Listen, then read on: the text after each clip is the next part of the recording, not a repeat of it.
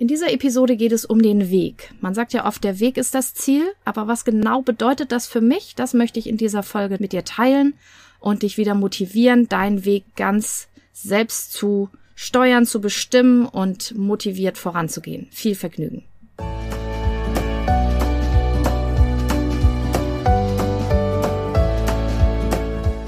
Hallo und herzlich willkommen zu diesem Podcast. Ich bin Katrin Grobin und du bekommst von mir hier viele hilfreiche Methoden, Tipps und Übungen rund um die Themen weniger aufschieben und entspannter leben. Ich wünsche dir spannende Erkenntnisse und ganz viel Freude damit.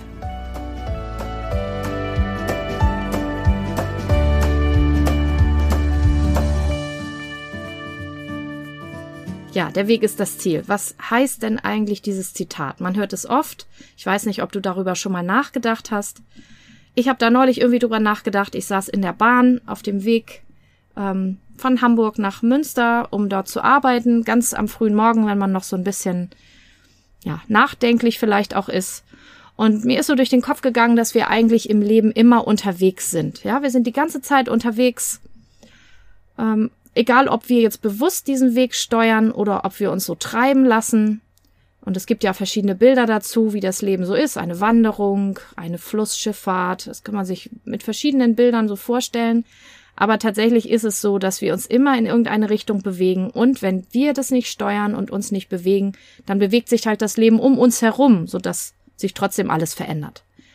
Und ich weiß, Veränderungen machen vielen Leuten Angst. Mir manchmal auch, tatsächlich. Gerade wenn man sich so gemütlich eingemuckelt hat in seiner Comfort Zone, in der Komfortzone, wo wir uns auskennen und viele Menschen, Teile von mir auch, möchten gern, dass alles immer so bleibt, wie es jetzt gerade ist, vor allen Dingen, wenn es schön ist, ja. Wir spüren oft den Wunsch nach Veränderung eher dann, wenn wir im Schmerz sind, wenn uns irgendwas nicht gefällt und wenn wir gern etwas anders hätten. Wenn es gerade alles so ganz angenehm läuft und so entspannt läuft oder ne, wir keinen Leidensdruck haben, dann wollen wir eigentlich gerne, dass es so bleibt, wie es ist. Allerdings ist das eine Illusion aus meiner Erfahrung, denn das Leben verändert sich ja ständig. So, nun ist die Frage, lasse ich das einfach so geschehen oder gestalte ich den Weg aktiv mit und gucke, wo will ich hin, wie kann ich die Schritte gehen, was ist der nächste Etappenabschnitt, was ist das nächste Ziel, auf das ich mich hinbewegen will. Denn sonst besteht die Gefahr, in der letzten Episode habe ich schon darüber gesprochen, ja, bei Self-Care, will my future Self-Care, also wie wird mein zukünftiges Ich darüber denken, was ich gerade tue oder nicht tue. Ja, und das hängt ganz doll davon ab, inwieweit ich eben auch mir Ziele setze und dann auch versuche weiterzukommen und mich weiterzuentwickeln. Es gibt ein schönes Buch, wo ich gerade noch dabei bin, das zu lesen, die 1%-Methode, und da geht es darum, dass man versucht, immer nur ein Prozent besser zu werden. Ja, die sagen so jeden Tag ein Prozent besser, ich persönlich finde ja auch schon gut, wenn man jeden Monat ein Prozent besser wird. Aber dass man eben schaut, was kann ich verbessern, wo kann ich noch eine Schippe drauflegen, wo gefällt mir das noch nicht, wo möchte ich das irgendwie noch ein bisschen aufpimpen, wo will ich noch was lernen, wo will ich noch was schaffen, mich weiterentwickeln, so dass ich gezielt steuere, in welche Richtung das Ganze geht und nicht einfach das Leben entscheiden lasse oder meine Gewohnheiten, meine Automatismen entscheiden lasse, wohin das Ganze geht. Ich mache dir mal ein Beispiel.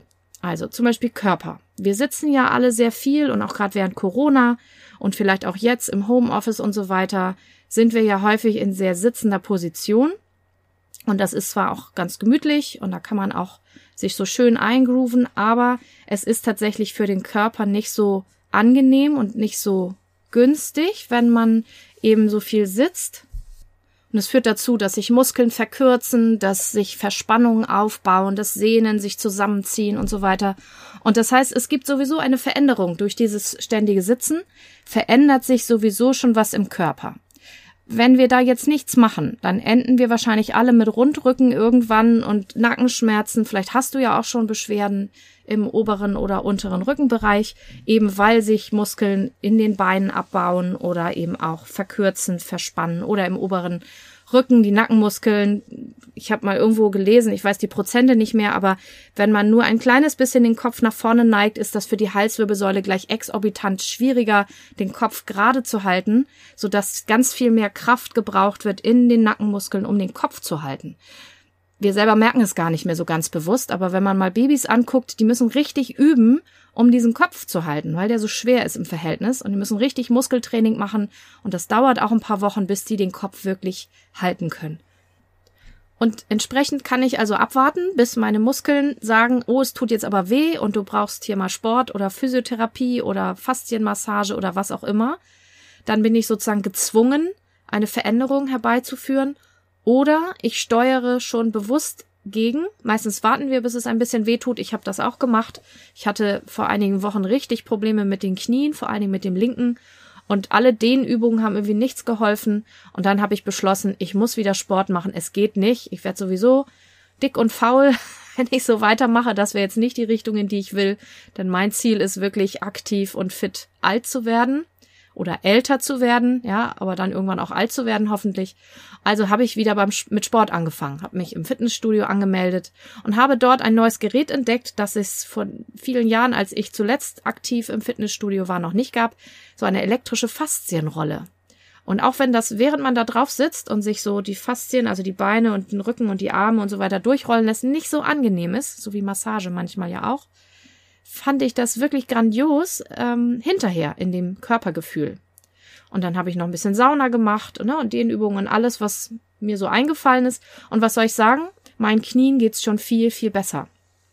Das ist ein Beispiel, wie man eben aktiv diesen Weg gestalten kann und aktiv dafür sorgen kann, dass es in die Richtung geht, in die man das eben möchte und nicht in die andere Richtung. Ein anderes Beispiel, was ich im Moment sehr häufig zitiere, weil es mich wirklich stark beschäftigt, ist meine Doktorarbeit, die sich wirklich sehr, sehr lange zieht und da bin ich kein leuchtendes Vorbild darin, wie man schnell Dinge erledigt und wie man dauerhaft motiviert, konsistent an einer Aufgabe arbeitet. Da bin ich eher das mehr oder weniger leuchtende Beispiel dafür, wie das ist, wenn eine Aufgabe schwer fällt, wenn da eine Tonne Blockaden und Glaubenssätze dranhängen und eine Million Dinge im Leben passieren und man nicht aufpasst und die Zeit nicht verteidigt und es einfach so ein bisschen auch laufen lässt teilweise. Ich bin aber wild entschlossen und habe das neulich nochmal wieder bekräftigt, dass ich auch das leuchtende Beispiel dafür sein möchte. Und das werde ich auch, da bin ich fest überzeugt, dass man auch solche Projekte zu einem guten Ende bringen kann. Ja, auch wenn es einem nicht liegt, auch wenn das Talent deutlich woanders liegt, auch wenn man hinterher denkt, na, vielleicht war das nicht so eine gute Idee, nicht so eine gute Passung. Ähm, aber wenn man halt wirklich möchte, selbst wenn man nicht das größte Talent in einem Bereich ist, man kann es schaffen und man kann ganz viel erreichen, wenn man sich auf den Weg macht und wenn man die Schritte geht und wenn man dran bleibt und immer von Ziel zu Ziel sich arbeitet. Uwe Seeler, das war ein sehr bekannter Fußballspieler hier in Hamburg, vielleicht kennst du ihn ja auch der war weit bekannt und dem wurde wohl in seiner Jugend mal gesagt, er sei jetzt nicht so talentiert wie andere. Er war aber hoch motiviert für Fußball und er wollte, er wollte unbedingt und dann hat er dieses in Anführungsstrichen mangelnde Talent einfach durch Übung ausgeglichen und hat dadurch viele Leute, denen es ja eher nachgesagt wurde, dass sie talentiert sind, ausgestochen und überflügelt, oder wie nennt man das?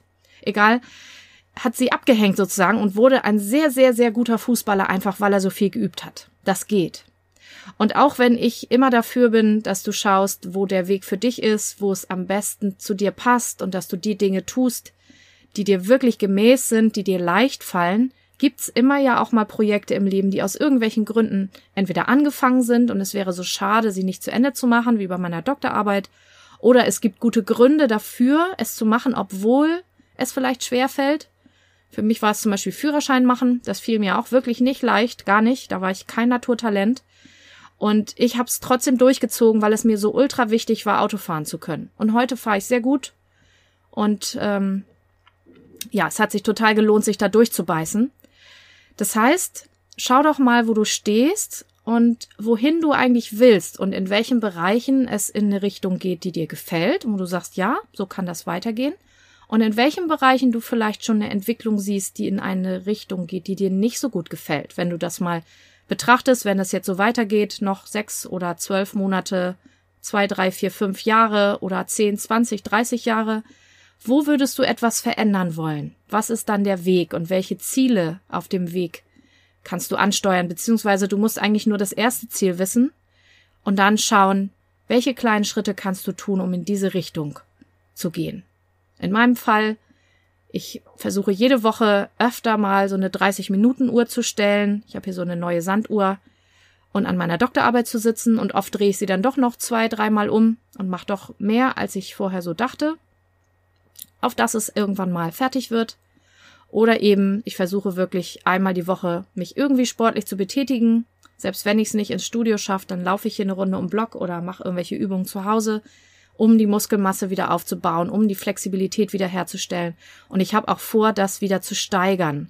Nur eben nicht so, dass es zu sehr weh tut, weil dann weiß ich, gebe ich sowieso wieder auf, sondern so, dass es verträglich ist und dass ich so langsam wieder in diesen Flow komme, wo der Körper sagt, ja, lass uns Sport machen. Denn da kommt man irgendwann hin. Wenn man das regelmäßig macht, dann ruft der Körper nicht so viel nach Sofa, dann ruft er wieder mehr nach Sport.